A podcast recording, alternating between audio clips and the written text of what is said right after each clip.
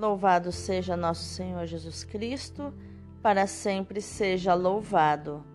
Hoje é sábado, 23 de outubro de 2021, 29 semana do Tempo Comum. São João de Capistrano, rogai por nós. A leitura de hoje é da carta de São Paulo aos Romanos, capítulo 8 versículos do 1 ao 11. Irmãos, não há mais condenação para aqueles que estão em Cristo Jesus, pois a lei do Espírito que dá a vida em Jesus Cristo te libertou da lei do pecado e da morte. Com efeito, aquilo que era impossível para a lei, já que ela estava enfraquecida pela carne, Deus o realizou tendo enviado seu próprio Filho numa condição semelhante àquela da humanidade pecadora, e por causa justamente do pecado, condenou o pecado em nossa condição humana, para que toda a justiça exigida pela lei seja cumprida em nós que não procedemos segundo a carne, mas segundo o Espírito. Os que vivem segundo a carne aspiram pelas coisas da carne. Os que vivem segundo o Espírito aspiram pelas coisas do Espírito. Na verdade, as aspirações da carne levam à morte e as aspirações do Espírito levam à vida e à paz. Tudo isso porque as tendências da carne são inimizade contra Deus não se submetem, nem poderiam submeter-se à lei de Deus. Os que vivem segundo a carne não podem agradar a Deus. Vós não viveis segundo a carne, mas segundo o Espírito, se realmente o Espírito de Deus mora em vós. Se alguém não tem o Espírito de Cristo, não pertence a Cristo. Se, porém, Cristo está em vós, Embora vosso corpo esteja ferido de morte por causa do pecado, vosso espírito está cheio de vida, graças à justiça. E se o espírito daquele que ressuscitou Jesus dentre os mortos mora em vós, então aquele que ressuscitou Jesus Cristo dentre os mortos vivificará também vossos corpos mortais por meio do seu Espírito que mora em vós. Palavra do Senhor, graças a Deus. O salmo responsorial é o Salmo 23. É assim a geração dos que buscam vossa face, ó Senhor Deus de Israel.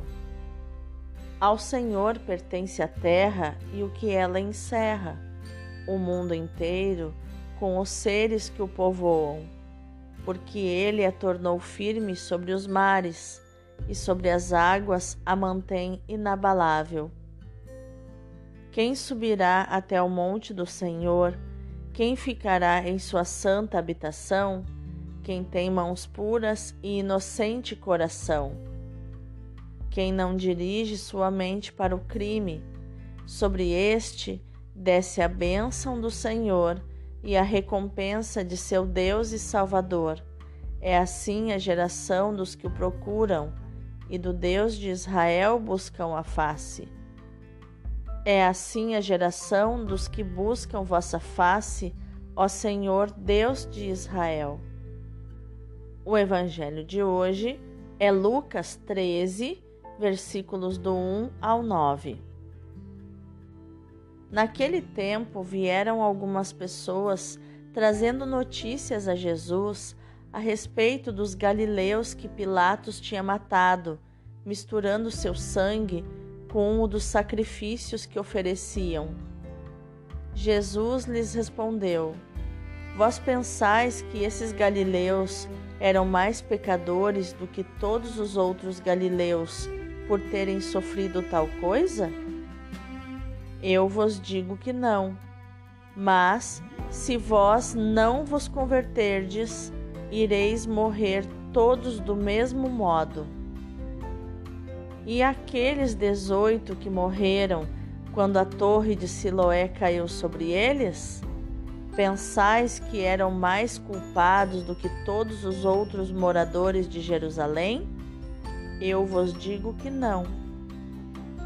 Mas, se não vos converterdes, ireis morrer todos do mesmo modo. E Jesus contou esta parábola. Certo homem tinha uma figueira plantada na sua vinha. Foi até ela procurar figos e não encontrou. Então disse ao vinhateiro: Já faz três anos que venho procurando figos nesta figueira e nada encontro. Pode cortá-la. Por que está ela inutilizando a terra? Ele, porém, respondeu: Senhor, deixa a figueira ainda este ano. Vou cavar em volta dela e colocar adubo. Pode ser que venha a dar fruto. Se não der, então tu a cortarás.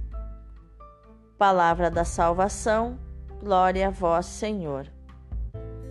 Então, o que os textos de hoje, que são os textos da liturgia própria do sábado, têm a nos dizer sobre inteligência emocional, sobre atitude e comportamento? Tem bastante coisa hoje, né? A leitura de hoje nos mostra que depois dos capítulos anteriores, carregados de, de tons mais dramáticos, entramos no capítulo oitavo da carta aos Romanos, um dos mais belos textos de todo o Novo Testamento.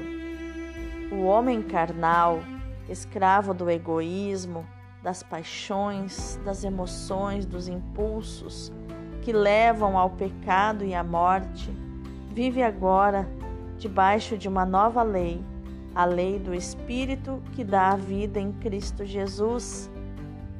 Nessa expressão, segundo os exegetas, ecoam as palavras de Jeremias 31, 33 e de Ezequiel 36, 27 e capítulo 37, 14.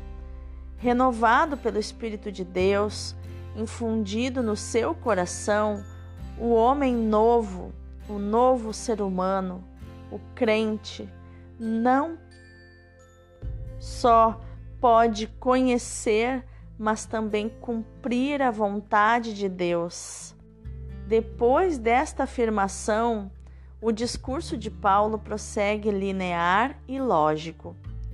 No centro do seu pensamento está o evento da encarnação do Verbo. Deus fez o que era impossível à lei, por estar sujeita à fraqueza da carne. Ao enviar o seu próprio Filho em carne idêntica à do pecado e como sacrifício de expiação pelo pecado, condenou o pecado na carne, conforme o versículo 4. O cristão, porque assumiu a lei do Espírito e porque o Espírito habita nele, pode viver segundo o Espírito, pensar segundo o Espírito, alimentar desejos segundo o Espírito, sente que pertence ao Espírito e vive na presença e na esperança de experimentar o poder do Espírito de Deus que o fará ressuscitar dos mortos e tornará ele participante da glória de Deus. Ele leva uma vida espiritual no sentido mais forte da palavra. No evangelho de hoje, Jesus aproveita dois acontecimentos ocorridos em Jerusalém para dar alguns ensinamentos. O primeiro acontecimento é onde Pilatos mandou matar alguns galileus enquanto ofereciam sacrifícios no templo. E o segundo acontecimento é onde cerca de 18 pessoas morreram devido à queda da Torre de Siloé. Diante de tais fatos conhecidos por todos, Jesus aponta a urgência da conversão Caso contrário, é a perdição. Mas também ensina que Deus não é uma espécie de vigilante sempre é, à espreita de qualquer falta da nossa parte, qualquer erro que possamos cometer para nos castigar. Não podemos, no entanto, ler as calamidades da vida, nossa ou dos outros, como punições divinas. O tempo da nossa vida é aquele que é. Não sabemos quando irá terminar, não sabemos o que irá nos acontecer. Portanto, é sempre tempo de dar frutos de boas obras, enquanto tivermos tempo. A parábola do dono que procura frutos na figueira plantada na sua vinha completa o ensinamento sobre a conversão, evidenciando outro aspecto muito importante: a paciência de Deus, a sua imensa misericórdia e vontade de salvação. A figueira é certamente uma alusão a Israel que, afastando-se continuamente de Deus, não dá frutos esperados, não cumpre as expectativas. Mas o adiamento em abatê-la e os cuidados amorosos para ver se dá frutos expressam a mediação de salvação realizada por Jesus com a sua intercessão junto ao Pai. Esta ação de Jesus não é só em favor de Israel, mas de todos nós hoje. Ah, como é bom escutar o capítulo 8 da carta aos Romanos. Nele ecoam palavras que esclarecem o mal que há em nós e que, sobretudo, nos abrem a esperança por causa da estupenda libertação do pecado realizada por meio de Cristo Jesus. Já não estamos sob o domínio do mal, mas sob o senhorio do Espírito. E é nessa condição que devemos viver. O Espírito de Deus atua em nós. Não podemos andar distraídos da Sua presença e da Sua ação. O Espírito é em nós uma fonte de paz uma torrente de alegria, uma luz maravilhosa que nos dá uma nova sensibilidade para a palavra e para os caminhos de Deus.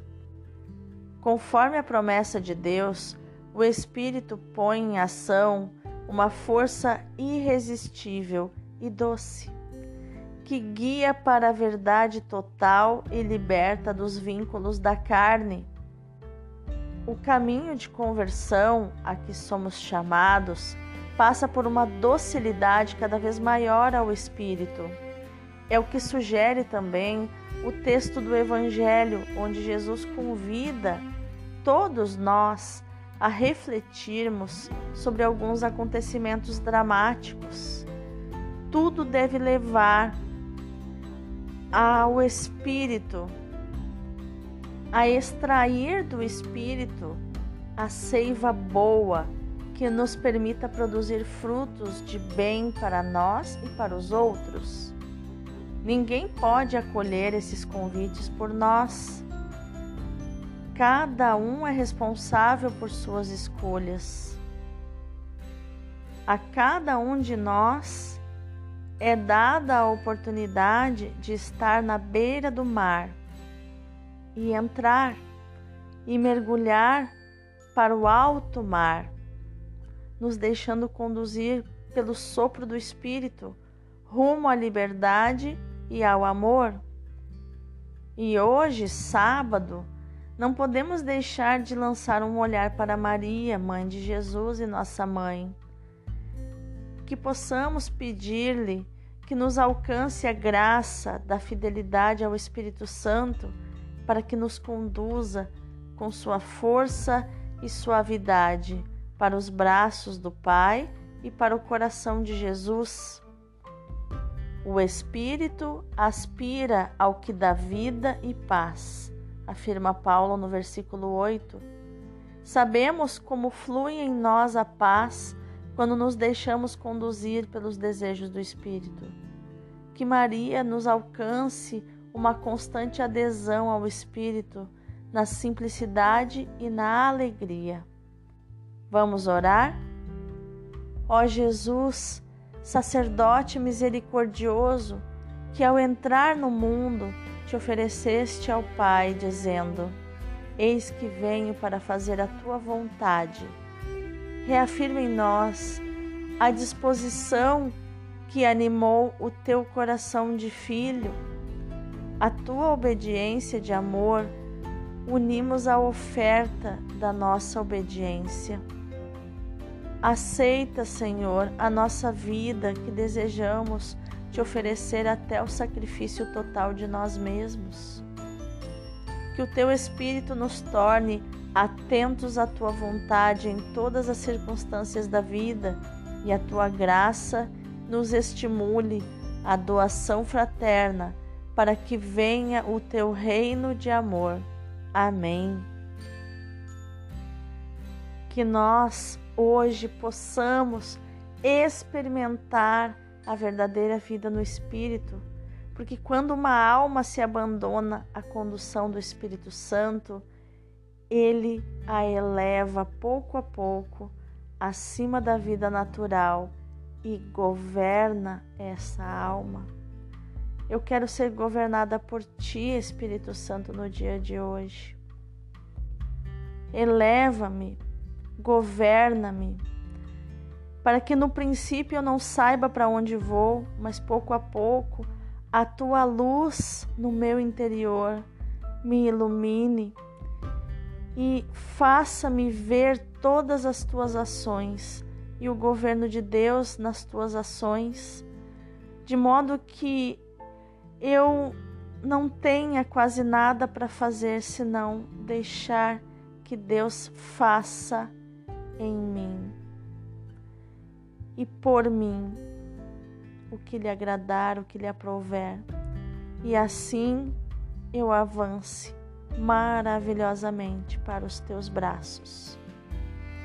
Que hoje seja um dia de aspirar ao que dá vida e paz. Que o dia de hoje seja de dar liberdade ao espírito que aspira ao que dá vida e paz. Deus abençoe o teu dia.